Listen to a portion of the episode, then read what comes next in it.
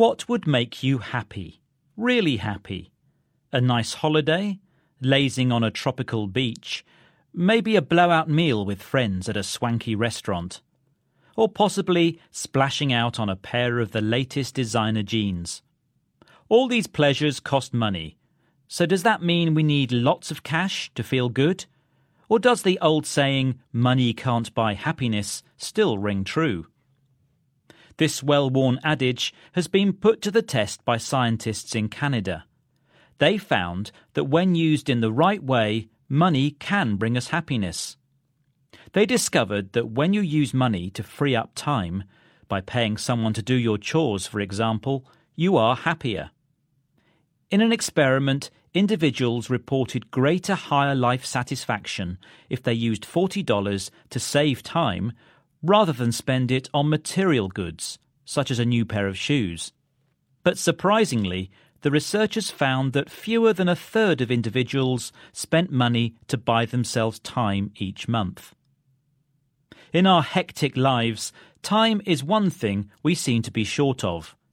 People are reporting a time famine where they get stressed over the daily demands on their time. Psychologists say stress over lack of time causes lower well being and contributes to anxiety and insomnia. But in many countries now, as incomes are rising, there is an option to buy more time.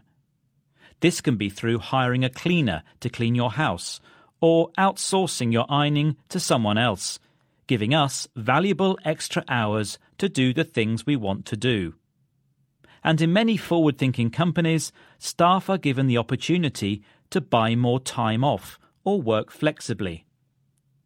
Professor Dunn, who worked with colleagues at Harvard Business School, Maastricht University, and Vrije Universiteit, Amsterdam, says that money can in fact buy time, and it buys time pretty effectively.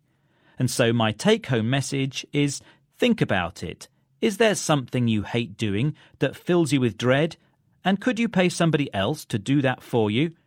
If so, then science says that's a pretty good use of money. I would agree that buying more time makes me feel happier and more relaxed.